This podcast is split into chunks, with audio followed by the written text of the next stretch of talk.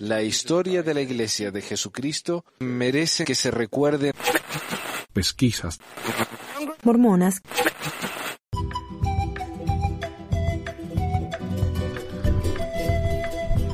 Bienvenidos al segundo y último episodio sobre la muerte de José Smith. Pensé que me iba a llevar tres episodios, pero creo que con dos ya vamos a estar bien. En el último episodio hablamos acerca de eh, la gente, esto los uh, Law, William Law, que decidió abrir un diario llamado el Nauvoo Expositor, hablando acerca de la poligamia de José y de otro problema que tenían ellos con el profeta.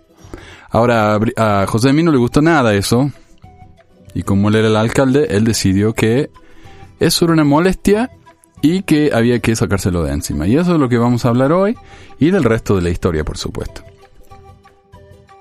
Destrucción del Nauvoo Expositor.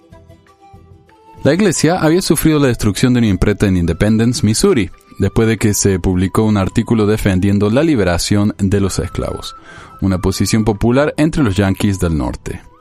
Pero este era el sur, y esas eran palabras belicosas.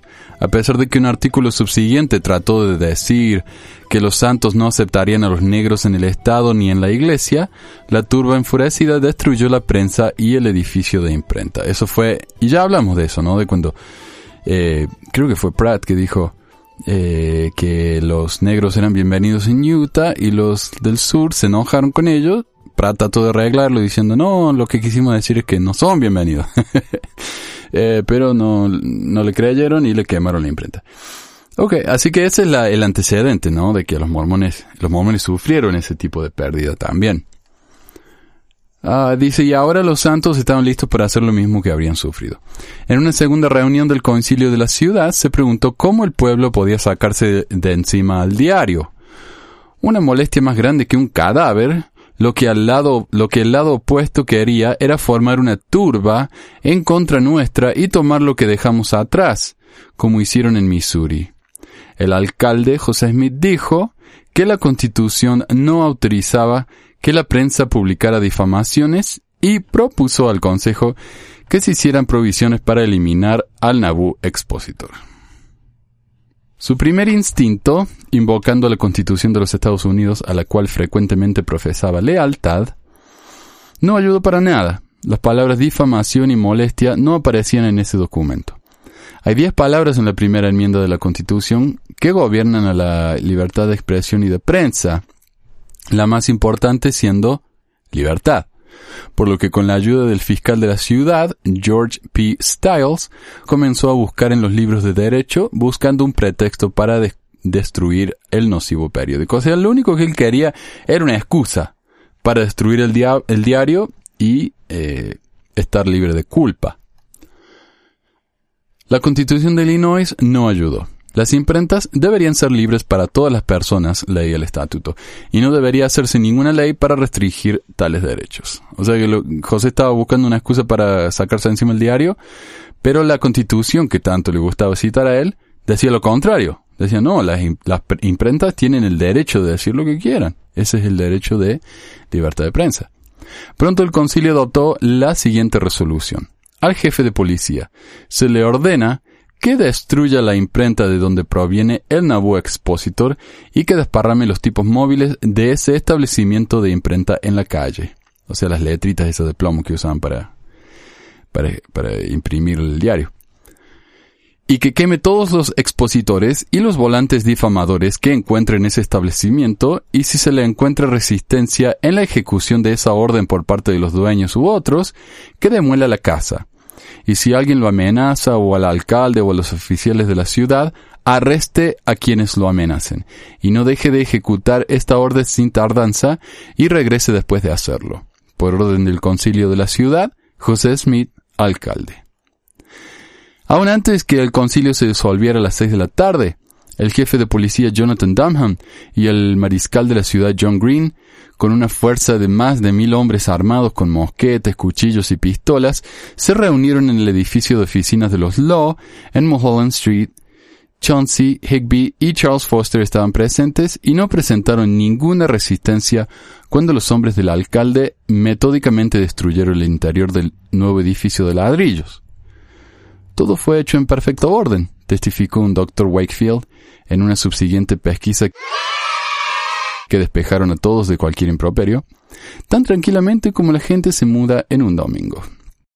Cuando Francis Higby juró en una denuncia acusando a José de incitar a un motín para destruir al expositor, la corte de Carthage envió al agente de policía David Beresworth a Nauvoo para arrestar a Smith. Estrategias similares habían fallado en el pasado y esta también. Un juez de paz local simplemente rechazó la moción de Higby. La corte decidió que José Smith había actuado bajo propia autoridad al destruir el establecimiento del Nauvoo Expositor el 10. Leyó la orden que esta era una persecución maliciosa por parte de Francis M. Higby y que dicho Higby pagara los costos de la corte y que José Smith fuera honorablemente librado de las acusaciones del mandato y que por consiguiente se retire sin tardanza. Intentos de justicia. El próximo día, el mismo José, actuando como jefe de la Corte eh, Municipal de Nabú, absolvió a los otros 17 hombres acusados de atacar el periódico. Cuando Beresworth regresó a Carthage con las manos vacías, la ciudad estaba perpleja. José ha tratado el mismo truco con demasiada frecuencia, se quejó un ciudadano. El desafortunado agente de policía viajó a Naboo una segunda vez, otra vez tuvo problemas con los jueces mormones y otra vez perdió. El magistrado local, Daniel Wells, un mormón inactivo pero simpatizante de la iglesia, quien tenía una granja al lado de José, descartó una segunda acusación de incitación a la violencia.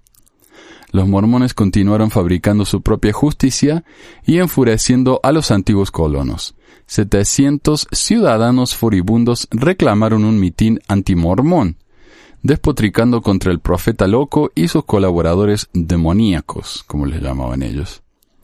La palabra exterminación hizo su aparición otra vez aquí.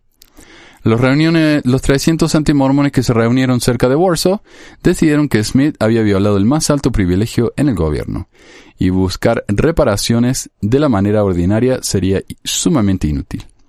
Había llegado el tiempo de exterminar a los abominables líderes mormones, los autores de nuestros problemas. Una guerra de exterminación debía ser iniciada para destruir enteramente, si es necesario, para nuestra protección, a sus seguidores. Los documentos adoptados en Carthage y Warsaw demandaban que los mormones del condado de Hancock fueran arreados dentro de los límites de la ciudad de Nauvoo y los obligó a entregar al profeta y a sus seguidores. Si no se rendían, comenzaría una guerra de exterminación. Cada hombre en el condado eh, debía cada uno armarse y equiparse inmediatamente. La Segunda Guerra Mormona había comenzado. Segunda Guerra Mormona. Más tarde ese mismo día, José apeló por segunda vez durante la crisis al gobernador Thomas Ford. La semana previa, Smith había orquestado una campaña en la que los santos prominentes escribieron cartas entreteniendo al juez con argumentos legales para justificar el asalto al expositor. Ford nunca respondió. Smith envió otra carta con un mensajero alertando a Ford que se está haciendo un intento energético por parte de algunos ciudadanos en este y en los eh, condados circundantes para echar y exterminar a los santos a fuerza de armas. Smith imploró a Ford que viniera en persona con su personal e investigara el asunto entero sin tardanza y que restaurara la paz en el país. José ofreció que Ford estuviera en comando de la Legión de Nabu para callar cualquier insurrección y apoyar la dignidad del bienestar común. Como si le interesara a Ford eso, ¿no? Estar en, comando de un, una milicia local de gente que ni siquiera estaba muy interesada en defender. La carta terminaba con Me mantengo, señor, el amigo de la paz y el humilde servidor de su excelencia, José Smith. En el pueblo vecino de Warsaw, el feroz enemigo de José, Thomas Sharp, estaba llenando su periódico con reportes igualmente inquietantes. Recuerden que Sharp era el, el que escribía el Warsaw Signal, que era el otro diario antimormón. Sharp insistía que Hiram Smith había amenazado su vida y que había planeado marchar hacia Warsaw y saquear el Signal de la misma manera en que habían destruido el Expositor. Un rumor está flotando de que los mormones derritieron los tipos móviles de la oficina del expositor y las convirtieron en balas. hemos escuchado que Joe ordenó a sus seguidores que vayan a Naboo. Las colonias de aquí están saliendo para obedecer la orden. Ahora no se sabe si Sharp estaba haciendo esto porque realmente tenía miedo o si lo estaba haciendo nada más que para que la gente se enojara más con José Smith o si lo estaba haciendo para vender más diario.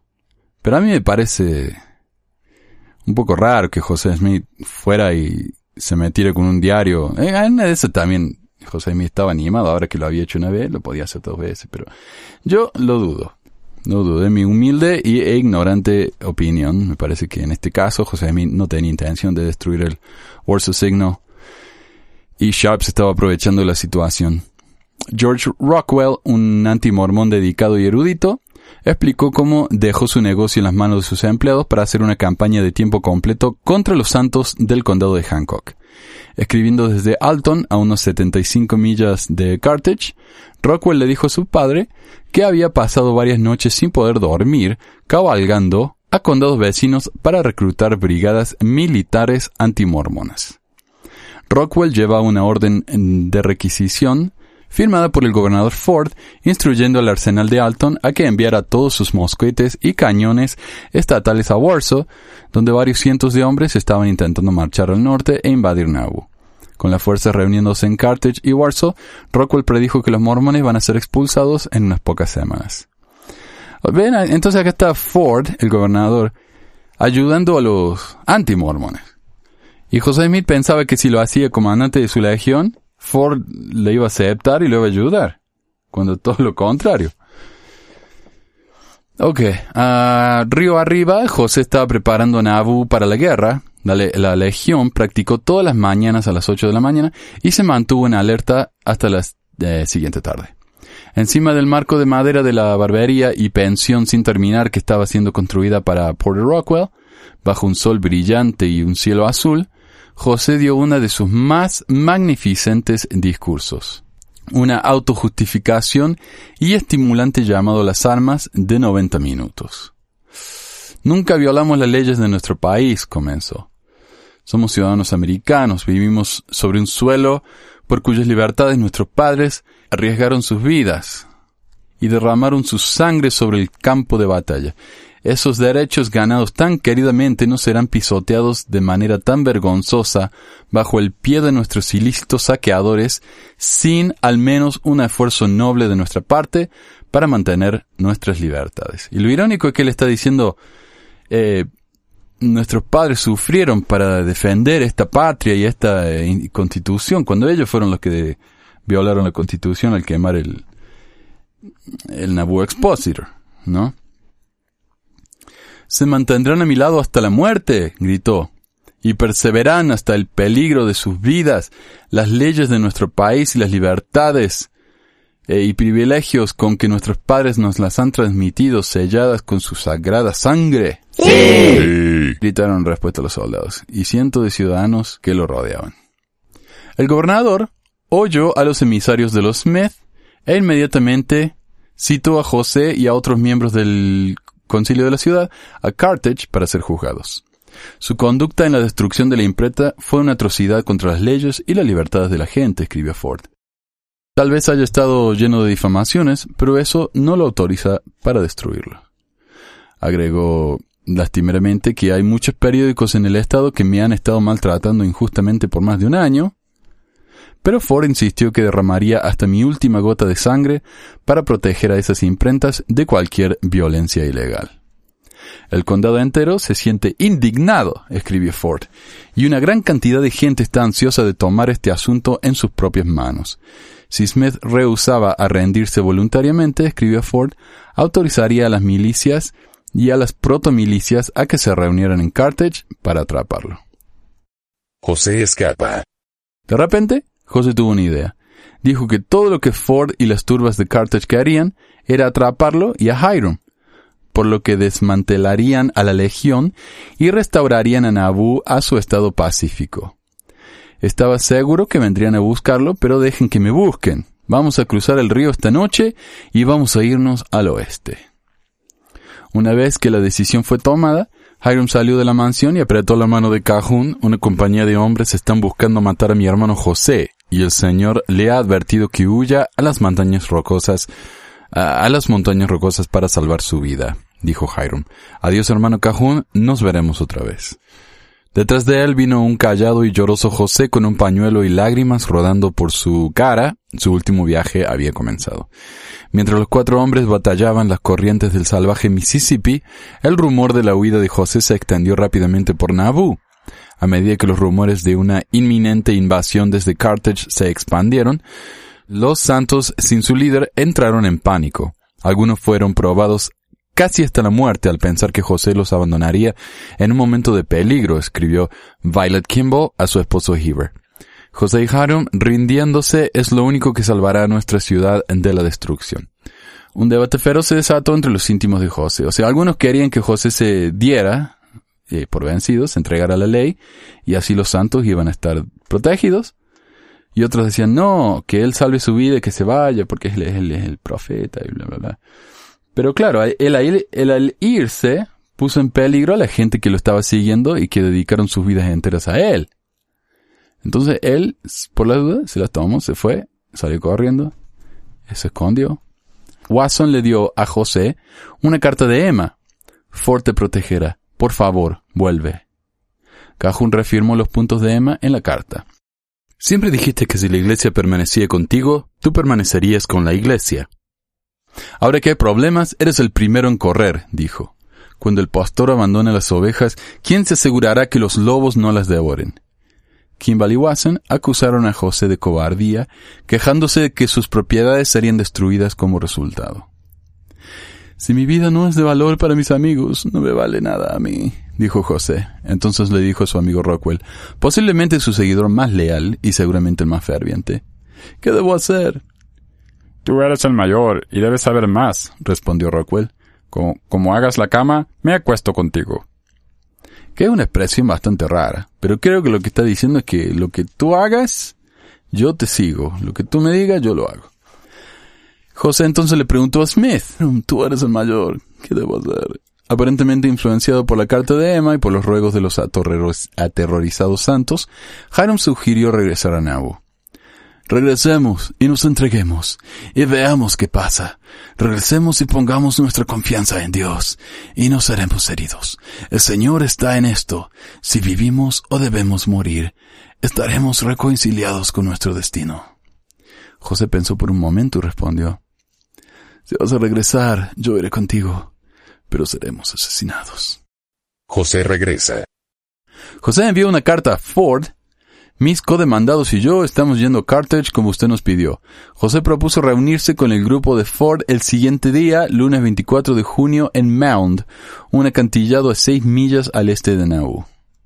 José también alertó a sus abogados que recibiría acusaciones en Carthage al día siguiente. José pasó la noche en la mansión con Emma y sus cuatro hijos, su hija adoptada de 13 años Julia, Frederick, el hijo de 8 años, Alexander de 6 y su hijo mayor, José Smith III, de 11. De adulto, el joven José, tercero, recordó que su padre lo llamó a uno de los cuartos de recepción de la mansión y lo bendijo en frente de la familia. Si algo me pasa, sabes que serás mi sucesor. Este mi hijo ha sido bendecido y apartado, y con el tiempo será mi sucesor. Aunque por supuesto parece que José le dijo a, varios eso mismo. Por eso hubo tanta pelea al final en la guerra de sucesión, digo, en la, en, en el intento de sucesión. José le dijo a su familia, voy como un cordero al matadero, pero si mi muerte me expiará de cualquier culpa que haya cometido durante mi vida, estoy dispuesto a morir. A las seis y media salió de la mansión y besó a cada uno de sus hijos. Varios cientos de santos, incluyendo a su llorosa madre, ya entrada en años, se habían reunido fuera de la mansión para despedirse.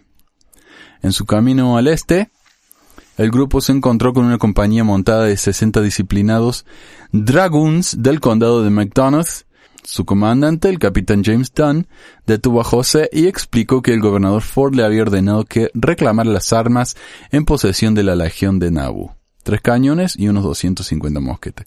Claro, porque al ser una... Recuerden cuando recibió el charter, Nauvoo, uno de los permisos que recibieron fue el de armar una milicia. Entonces el gobierno les ayudó con la milicia con armas. Tres cañones, 250 mosquetes. Y ahora el gobernador, Ford, los quería de regreso. Que se lo devuelven. Eh, el nuevo apóstata William Law, ex comandante de la Legión, le había dicho a Ford exactamente cuántas armas debía reclamar.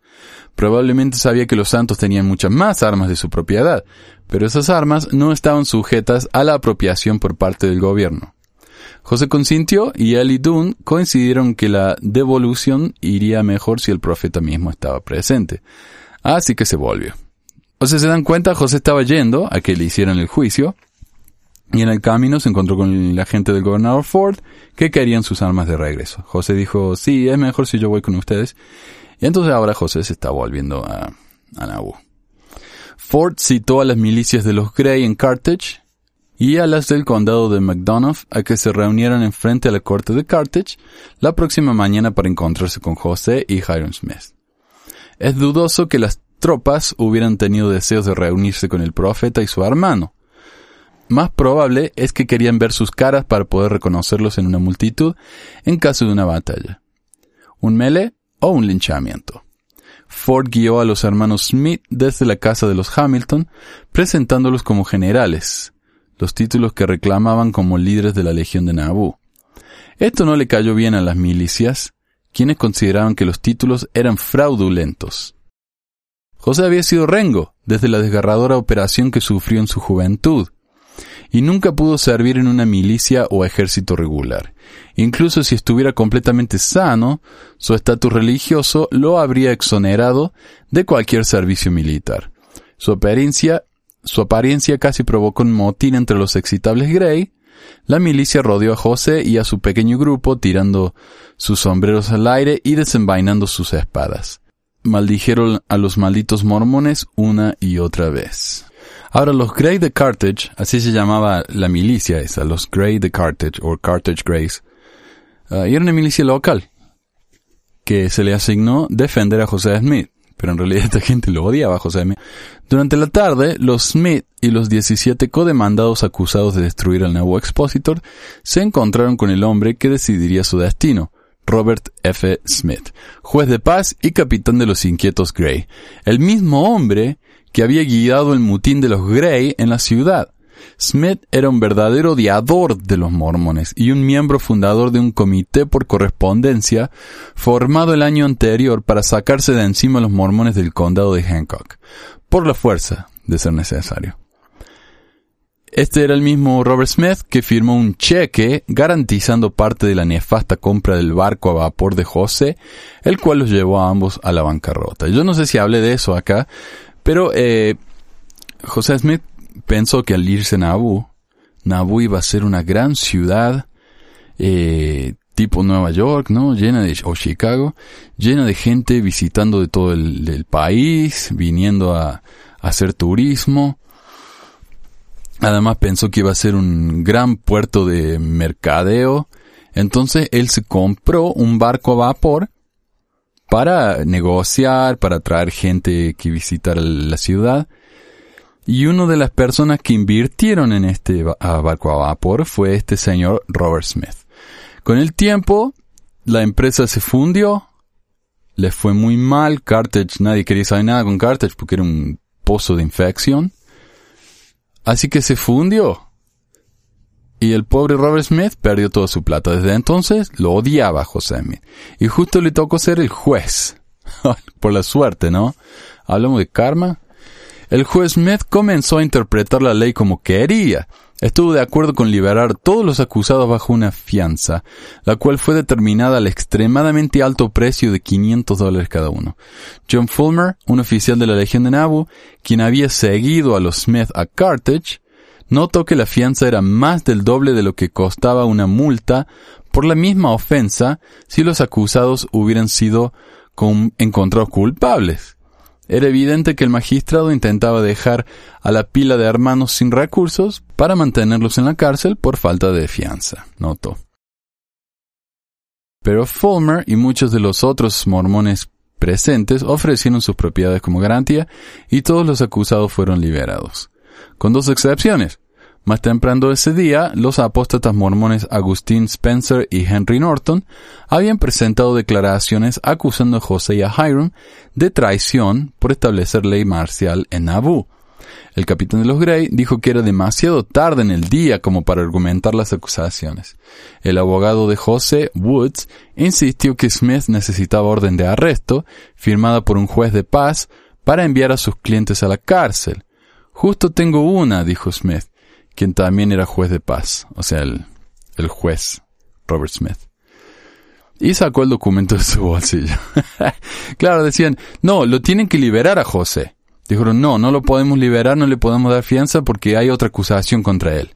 Bueno, si tienen otra acusación contra él, necesitan una orden de arresto y comenzar esto de nuevo, porque acá está en la cárcel por otro asunto, no por eso. Entonces el juez de paz dijo, ah, necesito una orden de arresto, no hay problema, acá tengo una. Y la firmo, ahí nomás.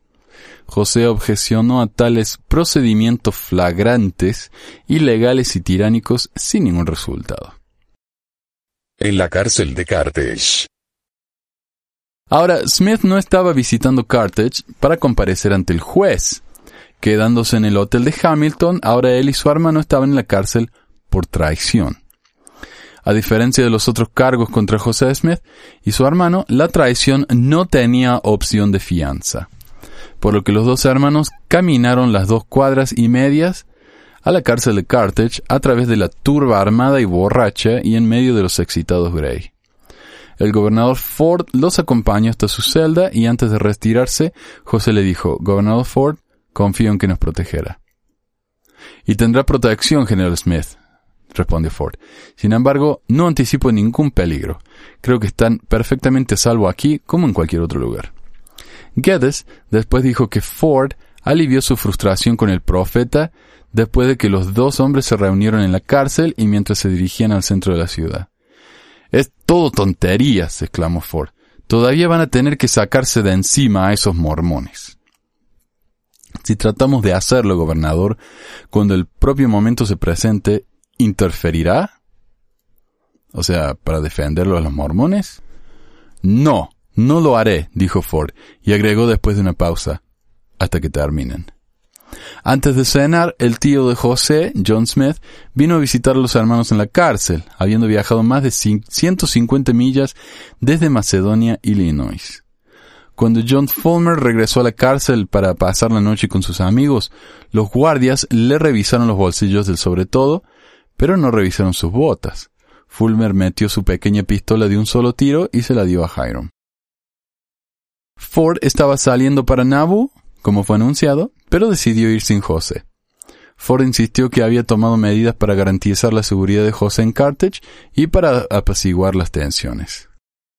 Eh, Jones se acercó a Ford cuando estaban terminando su concilio de guerra y preparándose para ir a Nauvoo y le dijo que tenía pruebas de que la vida de los prisioneros estaba en peligro. Está innecesariamente alarmado por la seguridad de sus amigos, respondió el gobernador. La gente no es tan cruel. Sorprendido por la inocencia de Ford, Jones le recordó al gobernador que había garantizado la seguridad de los mormones. También son maestros masones, agregó Jones, y como tales le pido que proteja sus vidas. Alguien presente reportó que Ford, un maestro masón, él mismo, se puso pálido. Si no hace esto, tengo otro deseo, dijo Jones. ¿Y qué es, señor? Que el Todopoderoso preserve mi vida hasta el propio tiempo y lugar en el que pueda testificar que usted ha sido advertido de su peligro. Sus amigos serán protegidos y tendrán un juicio justo por la ley, le aseguró Ford. En esa promesa no estoy solo. He obtenido la palabra de todo el ejército que me apoya. El apoyo del ejército de los Grey. Ok. Cyrus Wheelock eh, ganó entrada a la residencia de José y los guardias se olvidaron de revisar sus pesados sobre todo cuando entró. Como Fulmer, la noche anterior, llevaba consigo un arma, esta vez un pequeño revólver de seis tiros conocido como un pepperbox. Disimuladamente puso el arma en el bolsillo de José. El asesinato. Después de comer, Richard se sintió indispuesto, y José le pidió a Markham que le trajera una pipa y un poco de tabaco para aliviar el estómago de su amigo. Markham se fue de la cárcel, pidió prestado una pipa de otro mormón no tradicional, el sheriff local Jacob Backenstoss, y compró tabaco en una tienda cercana. Ahora los cuatro prisioneros mormones estaban solos. Nuestros espíritus solemnes y pesados, escribió John Taylor. La prisión de piedra era opresivamente calurosa en la tarde, aún con todas las ventanas abiertas y vestidos en sus camisas y pantalones de ropa interior. Los mormones estaban sofocados. Los cuatro hombres les dieron a los guardias un dólar y le pidieron que fueran a comprar vino para revivirnos. El hombre regresó pronto con vino, tabaco y unas pipas. Los cuatro prisioneros bebieron de la botella y compartieron el resto del vino con sus carceleros. El vino tuvo el efecto opuesto al esperado. Nos sentimos inusualmente sosos y lánguidos, con una excepcional depresión de nuestros espíritus, recordó Taylor. En un desesperado intento de levantar sus ánimos, Hiram sugirió que Taylor, quien tenía una hermosa voz, cantara el himno popular folclórico Un pobre forastero. Taylor, sentado al lado de la ventana abierta, orientada hacia el oeste, dijo que vio algo, una banda de hombres con caras pintadas, saliendo del bosque y cabalgando hacia la cárcel. Entonces, los Smith y Richards oyeron un clamor debajo de las escaleras. William Hamilton, de 14 años, parte de los Gray de Carthage, fue el primero en observar a los irregulares acercándose al bosque por el camino de Warsaw. Los hombres se habían pintado la cara con barro y con pólvora, y algunos llevaron sus abrigos al revés. Aún así, Hamilton reconoció que eran la milicia de Warsaw. El muchacho trató de alertar a los Gray, pero el capitán Robert Smith no podía ser encontrado por ninguna parte. Eudosia Baldwin, cuyos hermanos estaban sirviendo en la milicia de los Gray, uno recientemente se había unido a la guardia de seis hombres cuidando la cárcel, reportó que los Gray o estaban dormidos, en desorden o ambas cosas. Es decir, no estaban siguiendo las órdenes. Baldwin y otros residentes de Carthage entraron en pánico, asumiendo que una fuerza mormona llamada los Danitas habían invadido Carthage para liberar a José y vengarse contra sus seguidores. Robert Smith y su teniente Samuel Williams finalmente movilizaron a sus hombres en una tormenta de gritos e insultos. Vamos, Baldwin los oyó gritar. Esos muchachos van a ser asesinados. Mientras que los Gray trataban de preparar sus fusiles y cartucheras, los irregulares habían llegado a la cárcel, y la guardia de Worrell no ofrecieron ninguna resistencia. Una bala silbó en la cocina de la señora Stegall, donde estaba horneando pan, la irritada milicia de Warsaw subió a la escalera hacia la sala donde los mormones se habían reunido, disparando sus armas mientras subían. O sea, la cocina de los Tegos es la, la, la, parte de la casa que estaba debajo de la, de la cárcel, ¿verdad? No, no digo eso de la bala porque sí. El esfuerzo de Dan Jones de hacer un pestillo improvisado para la puerta del segundo piso había fracasado. No podía ser cerrada. Richard y Hiram Smith se lanzaron contra la puerta para impedir la entrada de la multitud, pero las balas empezaron a aparecer a través de la débil madera. El segundo disparo entró en el cráneo de Hiram al lado izquierdo de la nariz. Al mismo tiempo, una bala de mosquete, disparada desde el suelo a través de una de las ventanas abiertas, golpeó a Hiram en la parte posterior. Cayó hacia atrás exclamando, soy un hombre muerto. Eh, su cuerpo sin vida yacía en el centro de la pista, la sangre brotando de sus heridas. José y Taylor corrieron hacia la puerta. Willa Richards se había posicionado detrás de las bisagras, tratando de empujar la puerta para cerrarla. José sacó su revólver y comenzó a disparar a través de la estrecha abertura entre la puerta y el marco. Tres de las balas dispararon y José se aseguró que sus tiros contaran.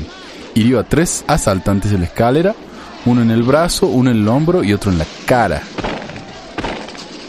Cuando Smith no estaba disparando, Taylor estaba sacudiendo el bastón de Markham para derribar las bayonetas y mosquetes que se asomaban por la grieta de la puerta. Sin duda fue una terrible escena, recordó Taylor.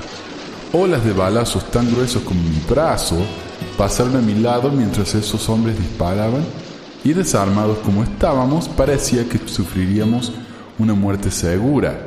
Sin duda era menos que agradable estar tan cerca de las bocas de esas armas de fuego, ya que escupían llamas líquidas y balas mortales.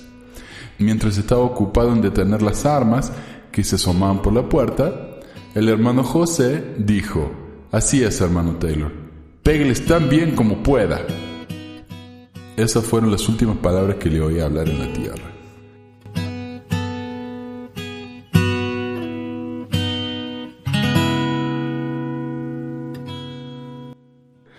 A medida que el populacho empujaba desde las escaleras, más barriles de mosquete asomaban por la puerta.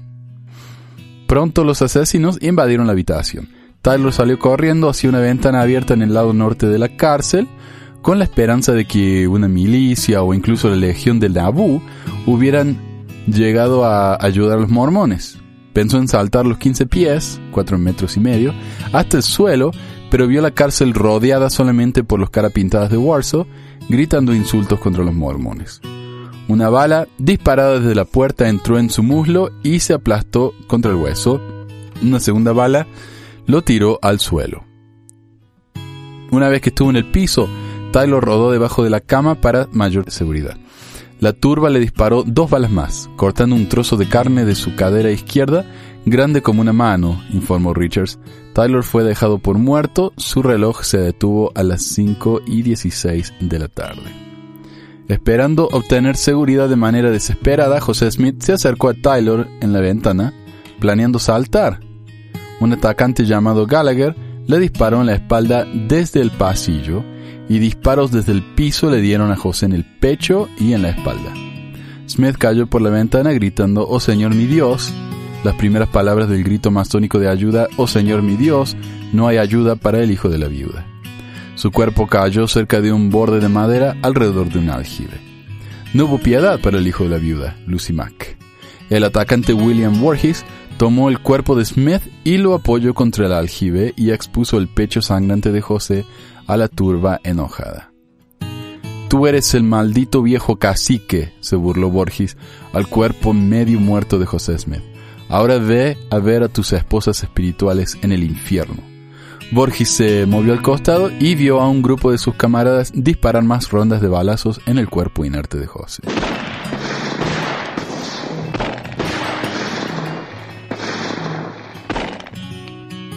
En la madrugada del viernes 28 de junio, Porter Rockwell galopó por entre las calles de Nauvoo gritando las palabras aterradoras a todo volumen, despertando a todos los que pudieran oírlo.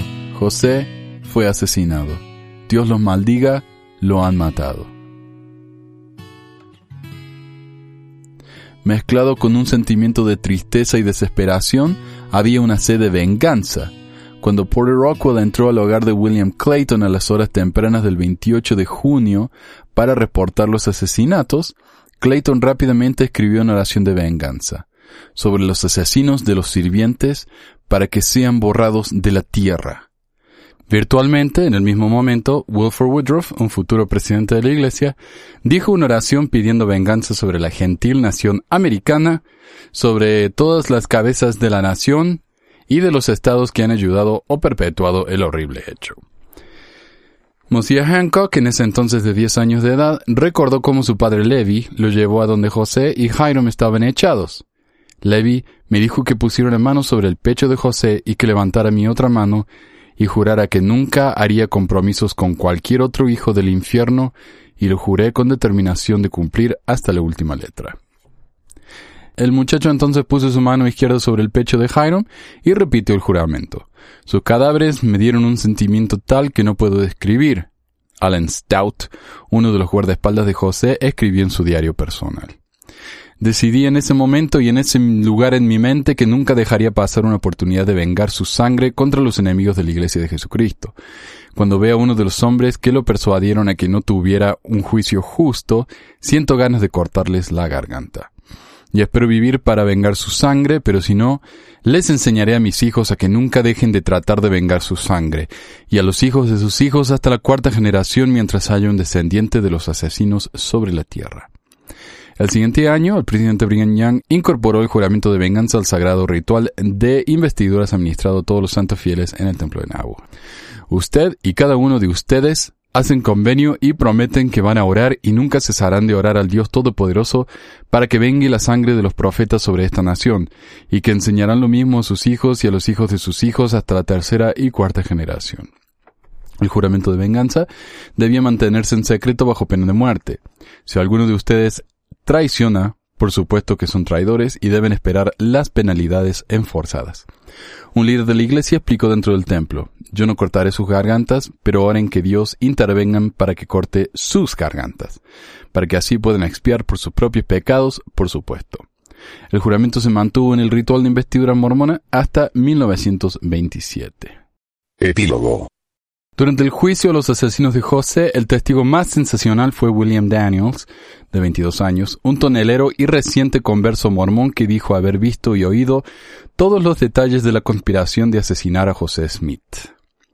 Daniels supuestamente recordó los eventos del previo junio como si hubieran pasado el día anterior. Daniels insistió que el fallecido José Smith se le había aparecido en una visión y lo había llevado a la cima de una montaña.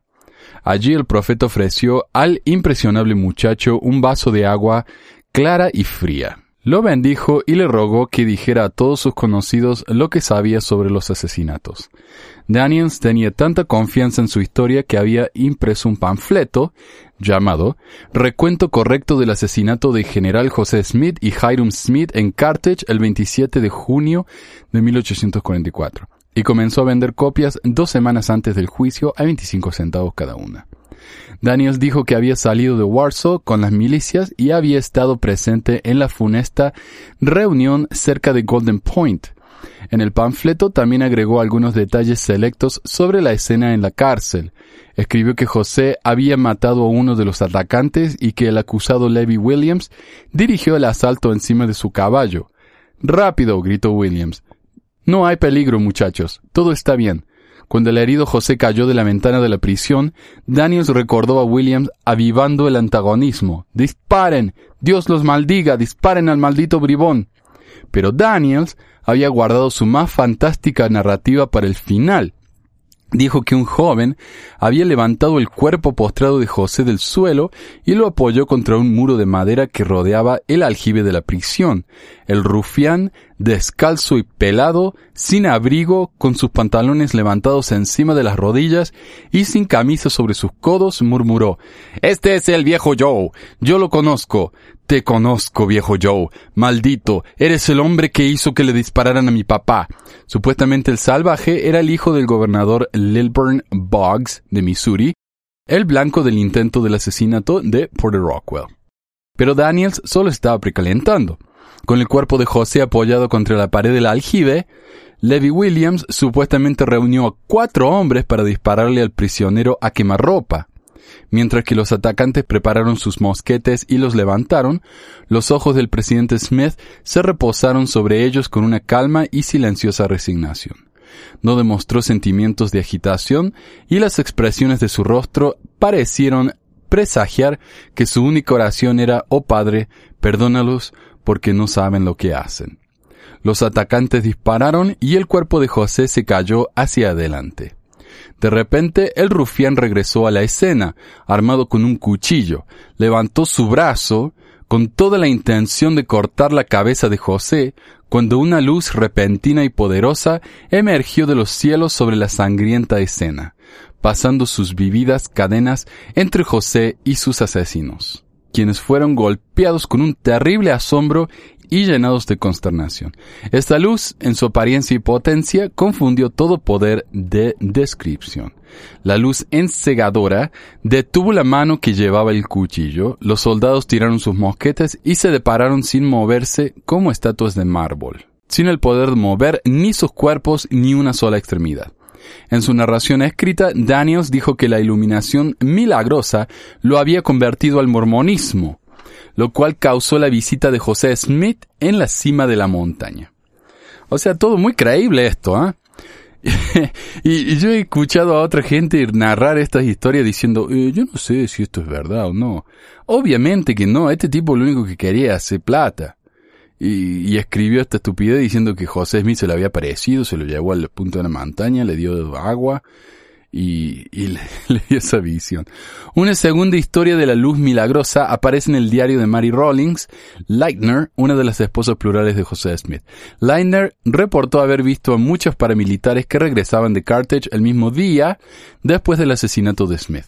Nos dijeron que los Smith fueron asesinados y que una luz apareció después de su muerte. Yo dije que eso probaría que José era un verdadero profeta de Dios. Oh no, dijo uno, solo demuestra que Dios está complacido con que lo mataron. Ahí está. Franklin Worrell, quien hizo guardia en la cárcel de Carthage, profesó estar enfurecido por la elección de Banquestos. Estoy enojado, enojado, escribió Worrell al diario de Mississippi. Sí, enojado como el diablo. Maldito grupo de malhechores que tenemos en este condado. Bajo amenaza de violencia en su hogar en Carthage, Buckenstos decidió mudarse con su familia a Nauvoo. A mediados de septiembre, el sheriff se fue de la ciudad en un carro y se dio cuenta de que una pequeña banda de hombres armados los estaban persiguiendo. Después de pasar la noche en Warsaw, yendo al norte en el camino del noroeste, vio a Worrell y a otros siete hombres armados persiguiéndolo a caballo, con un vagón lleno de rifles detrás. Cerca de Golden Point, Barkenstos se acercó a dos mormones, Return Jackson Redden y Orrin Porter Rockwell, quienes estaban ayudando a una familia de santos agotados a mudarse a Nauvoo. Con sus perseguidores a unos 150 metros detrás de él, Bakenstos gritó pidiendo ayuda. Rockwell galopó a su ayuda y Bakenstos ordenó a sus seguidores que se detuvieran. Ellos continuaron cabalgando hacia él. El sheriff ordenó a Rockwell a que disparara y el amigo de la niñez de José Smith levantó su rifle y le dio a Worrell directamente en el pecho, catapultándolo cuatro metros de su cabalgadura al piso. Al escuchar los disparos, Jacob Baum, un grajero mormón, corrió para ver lo que estaba pasando en su propiedad. Lo agarré, dijo Rockwell. ¿Agarraste a quién? A Worrell. Temía que mi rifle no lo iba a alcanzar, pero sí lo hizo, gracias a Dios. Los aterrorizados atacantes tiraron de las riendas, subieron el cadáver de Worrell al vagón y volvieron a Carthage. La oración de los santos había sido respondida. Buckenstos y Rockwell fueron acusados del asesinato de Worrell, el cual sucedió en pleno día. Ambos fueron absueltos.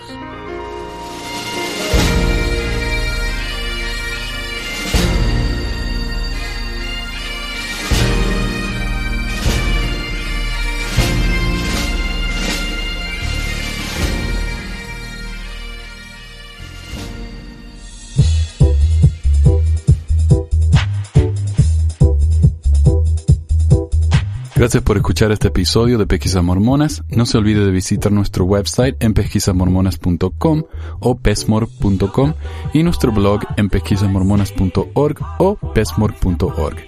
También tenemos un grupo en Facebook donde la discusión siempre es animada y si tiene alguna pregunta, comentario, queja o hate mail pueden enviarlo a manuel. Gracias de nuevo por escuchar y hasta la próxima.